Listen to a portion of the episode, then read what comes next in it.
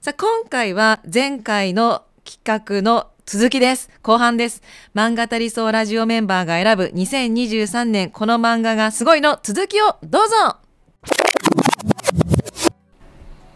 ちょっとじゃあもう一作品だけ、私が知ったのは去年だったんですけど連載はもっと前から始まってるんですけど「フールナイト」っていう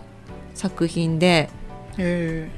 週末ものというかうんうん私あの結構週末作品がすごい好きで、ううんん。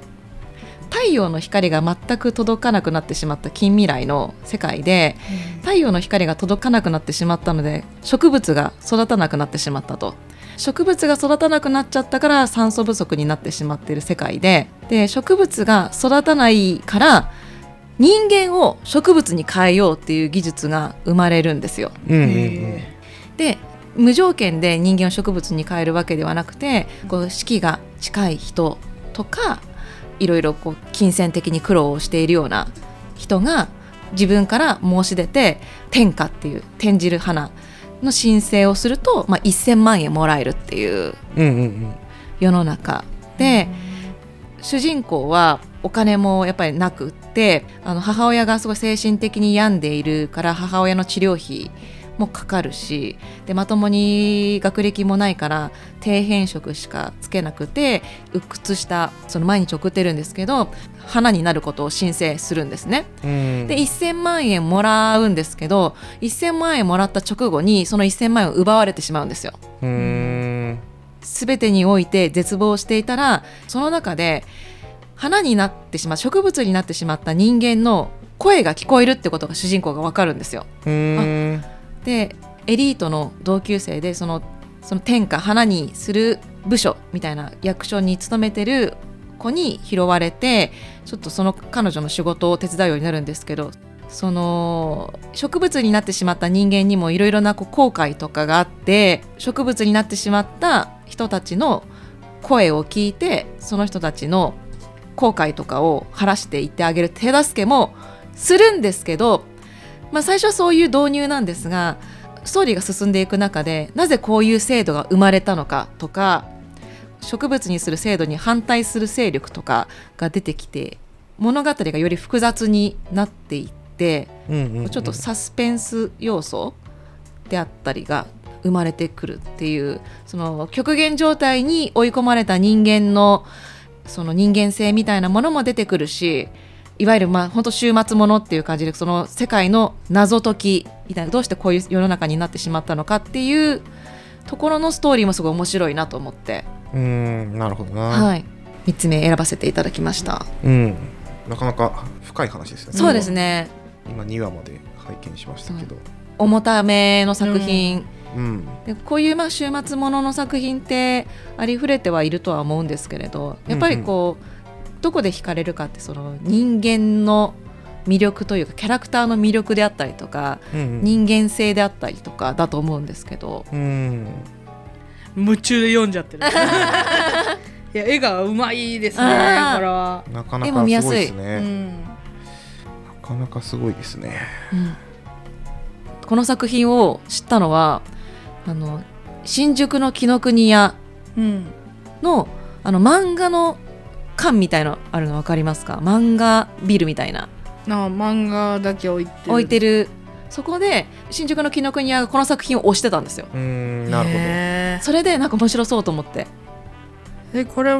他ではあんま押してない？いや多分話題だ作品だとは思いますね。あスペリオール。スペリオール、ね連載は。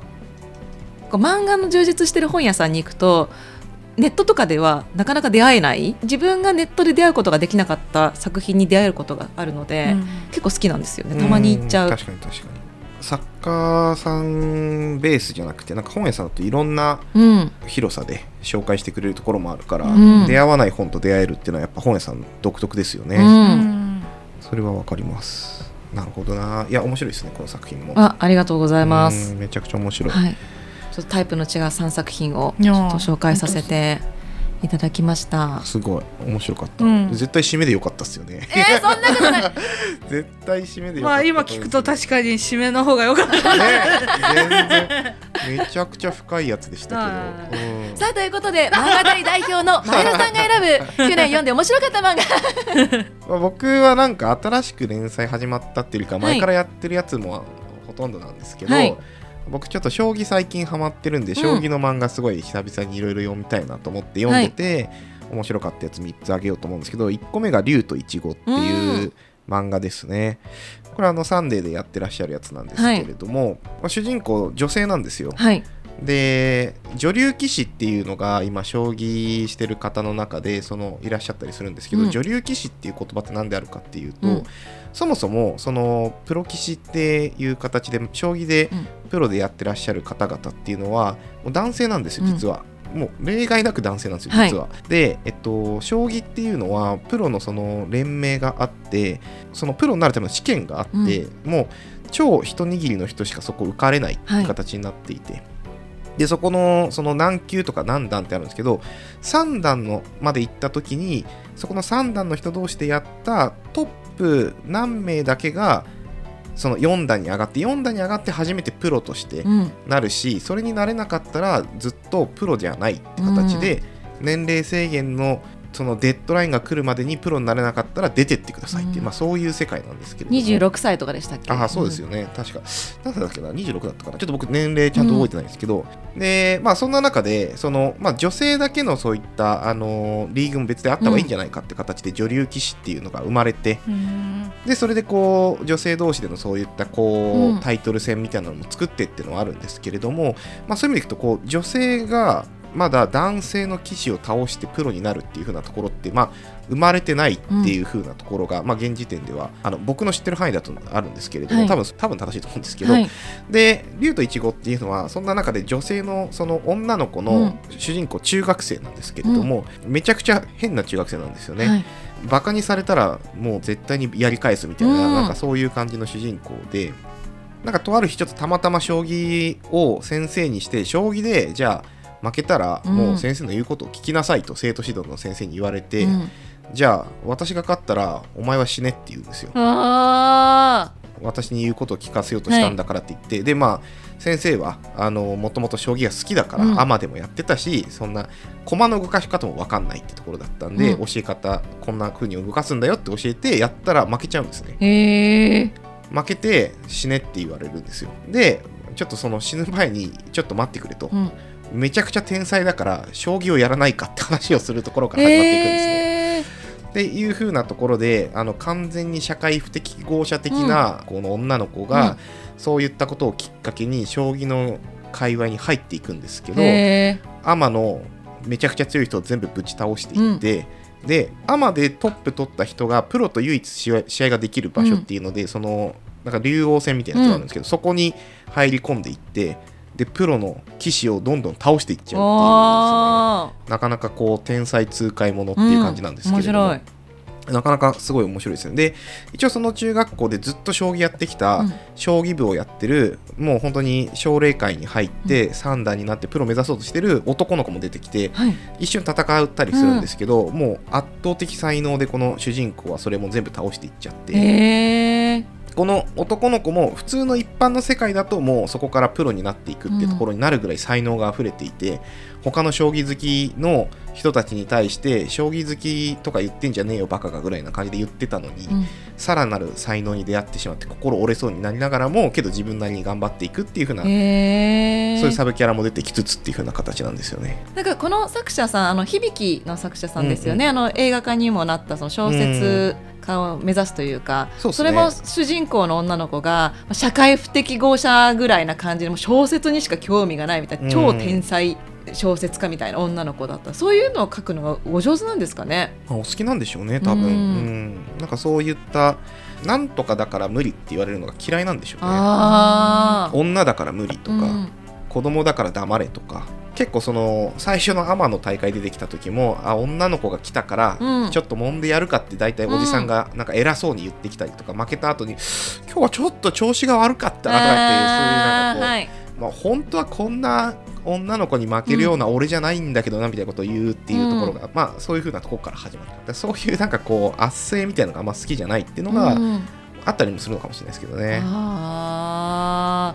ー。バックグラウンドがあるのかもしれないですうね。んまあ、けど本当になんかそういった痛快な感じの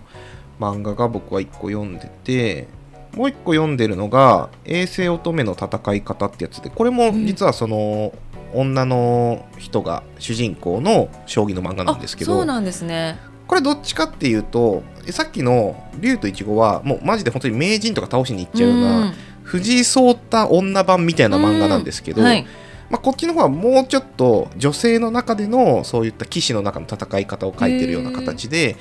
まあ、主人公はやっぱりけど、まあ、かなり天才的に強い高校生の女の子なんですけど、えっと、女流騎士の中でうん。圧倒的に天才的に強いっていう、なんかラスボスみたいな女性が出てくるんですけど、この人ちょっと体が弱くて、うん。もう将棋ができなくなりそうなんですけどこの人と戦った時にもう一回戦って絶対ぶっ倒したいと思って。うん。倒れる前にもう一回迎えに行くっていう風なところをこう頑張っていくっていう話ですね。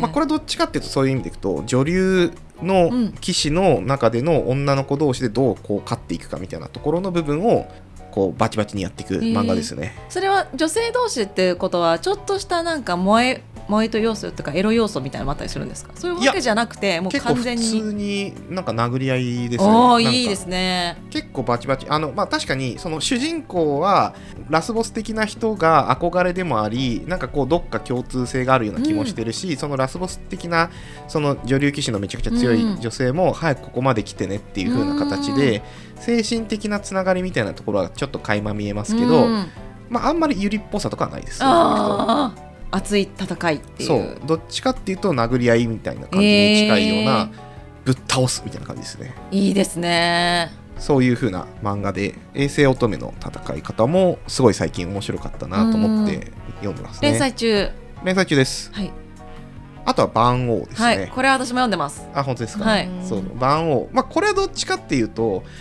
またちょっと別の角度からの漫画ではあるんですけれども、まあ主人公がすごい将棋好きの吸血鬼なんですよね。なんかこので吸血鬼だから実はもう江戸時代ぐらいからずーっと将棋をしてて、はい。そのもともとはなんかそのたまたま将棋を江戸時代やってる時にやったら楽しくて楽しくてしょうがなくて、うん。もうそっからはもう本当になんか人を襲うとかじゃなくて将棋しようと思ってずっと将棋をなんかこうやっていてっていうのが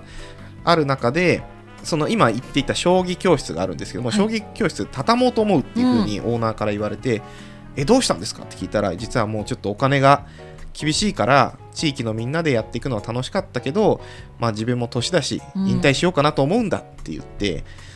もしなんか継ぎたかったら別にいいけどなかなか何百万とかっていうので老朽化したうん。ビルを建て直さなきゃいけないからもう難しいんだって言われてえそれだったら僕がお金なんとかしますって言って、今まではその吸血鬼だから、あんまりこう表で太陽に当たりながら、うん。そういった仕事をするのがちょっとやっぱりこう体調悪くなっちゃうので、できなかったんですけどそれのために将棋で勝って賞金を手にして自分のその居場所となっているビルの建て直しをできるようにしてやろうっていうふうなことをチャレンジするって、まあ、そういったところを将棋を通してやっていくって漫画ですうね。熱いですよねこの作品もで。うん。ちょっとしたファンタジー要素も ちょっとだけ入ってるっていう。ああそうですね、そういった、まあ、さっき言った吸血鬼の仲間みたいなのも出てきますし、そうそう。別になんか人を襲ったりは全然しなくて、はい。なんかこうなんかの血をこうジュース的に飲むことでこうやってるっていう世界線のところになってはいるので、ただなんかちょっとその吸血鬼を倒す期間みたいなのもいてちょっとそれに追われるみたいなのも一瞬あったりもするのでちょっと吸血鬼ハンターね。そうそうそう微妙ななんかバトルファンタジーもの的な雰囲気も一瞬出るんですけれども、まあけど基本的にはけど将棋でうん。頑張っていこうっていう風な、そういった漫画ですね。えナタさん将棋します？み見ます？いや将棋全く分かんないっすね。ああ本当ですか？はい。でもなんかこの吸血鬼のこの漫画うんううんんでもその江戸時代からうん、ずっとこう勉強し続けてて。そうですね。でもそれでも現世でずっと続けて勉強するぐらい将棋はもう果てがないそう果てがなく面白いっていう。えーすごい感じますねそうそうそう。だから将棋教室とかでもやってるし、ネット将棋とかでうん。いろんな人と対戦して、でそのすごくもうずっとやってるから強くはなってるんですけどけど自分は表に出るべきじゃないってずっと、その主人公の吸血鬼は思ってたんだけどそのみんながいて自分もいる場所の守るために表に出るって決意をするっていう。インターネット上で将棋してた時にプロの人とかがこう配信しながらちょっとじゃあ適当に対戦してみますとかってあの実際 YouTube とかで今実際やってる方先生いらっしゃるんですけど、たくさん僕も見てる人いるんですけど、そういうの漫画の中でもやってたらその主人公にやられちゃうんですね、うん。プロの人が。でそれでバカなっつってこの俺が負けるわけなんてっていうので、そういう人ともまたその大会のところで実はその再会して戦うみたいな話があったりという、うん。そういう熱い展開もあってですね、えなかなか面白いです、うんだから。私あの今でこそ将棋のルール覚えましたけどそれこそ将棋漫画きっかけで将棋のルール覚えようと思ったんですよ、えー、そうなんですね。そうなんですよ。いやいいですね。何の漫画だったんですか、それは。がいくつかあるんですけど、はい。あの子育てかける将棋漫画とか、はいボーイズラブかける将棋漫画とか、はいろいろなんか見てきて、なんとなく将棋のルールわかんなくてもその熱いバトルが繰り広げられる麻雀漫画とかも、うんうんうん。なんかなんかルールわかんないけどなんとなく読めるじゃないですか。そうですね。でもルール分かった方が面白いのかなと思って勉強したんですけどでも直接のきっかけは将棋の渡辺君っていう、渡辺明さんっていう、はい。その魔王と呼ばれたあの今藤井聡太さんにタイトル取られちゃったりしたんですけど現役最強と少し前まで言われていたうん。現役の棋士の方がいて、うん。でその方の奥様が漫画を連載してるんですよ。うん。でその漫画が旦那様の日常を描いた将棋の渡辺君っていう漫画で、ーでそれ読んだ時になんか見た目ちょっとこう怖い人なんだけどぬいぐるみがすごい好きとか、うんうんうんうん。その野球が好きとかそういうなんかこう棋士の方の日常が垣間見えて面白いなと思ってちょっとルール覚えようかなと思って覚えました。うん。いやいいですね、うん。本当に、でなんか漫画きっかけで結構なんか行動することとか、うんうん。知ることとか多いというか、うん。本当にいろいろなこう機会を与えてくだくれてます漫画は。あそうですね 本当に。結構将棋のやつなんかは、うん。実際そういった本当に将棋をしたい人増やすために、さっき言った番王なんかは今、うん。将棋ウォーズっていうアプリと連携ししてて、る提携してゲームの中にこの主人公のキャラクターがちょっはい。と敵として AI の敵として出てきたりもするんで、なんかそういうのもあったりしてなかなかコラボもしてて面白いなと思いますし、うん。まあ、さっき言ったその本当に YouTube でずっとうん。その解説しながらインターネット上の対戦相手と将棋してくれてるプロ棋士の方いたりもして、うん。僕将棋放浪記っていうのがすごい好きなんですけれども今日着てるパーカー将棋放浪記のパーカー。そうなんですか？書いてある。そうそうそう本そう。当だそういう感じで結構 YouTube で将棋してるあのご夫婦でややられてて、旦那様がまさに将棋のプロ棋士だけど、奥様がちょっとそういった配信で打つみたいな交代でやっててその奥様はまだまだ勉強中って感じなんですけど、YouTube 見てる人たちは「わあ嫁嫁さん来た」っつって「頑張れ」ってみんな応援したりしてて、へーたまにめっちゃ鋭いって打つんですよ。やっぱこえーう 旦那様の将棋見てるから。すごいそういうご夫婦でお子さんもいて将棋を配信してる先生もいらっしゃったりして、今結構本当に YouTube とかですごいフレンドリーにコミュニケーションを取ってて、将棋会話面白いなと思いつつ、漫画もすごい面白いのいっぱいあって面白いなと思ってます、へー。いやーちょっとね盛り上がりました。長くなりました。はい。そうですね。はい、ちょっとまたなんか別の機会にねそれこそプロの漫画家さんとか漫画に関わる人の好きな漫画とかも聞いたらうん。いろいろ発見とかうんうん。あるかもしれないですね。そうですね。やっぱ漫画好きで漫画家やってる方も多いですからね、やっぱ。うん。また何かの機会にこういう企画をやると思いますので リクエストもねいただけたら嬉しいそうですね、ぜひぜひなんかこういう話聞きたいとかもあればお便りもらえたら嬉しいです、はい、よろしくお願いします。はいこの番組ではリスナーの皆さんからの質問やメッセージを募集しています。ゲスト出演したいという業界関係者の皆さんからのアプローチや MC 陣への応援メッセージも大大大歓迎です。漫画たり漫画たり層に興味のあるという皆さんは漫画たり前田さんの X アカウントをチェックしてください。それではまた来週。大手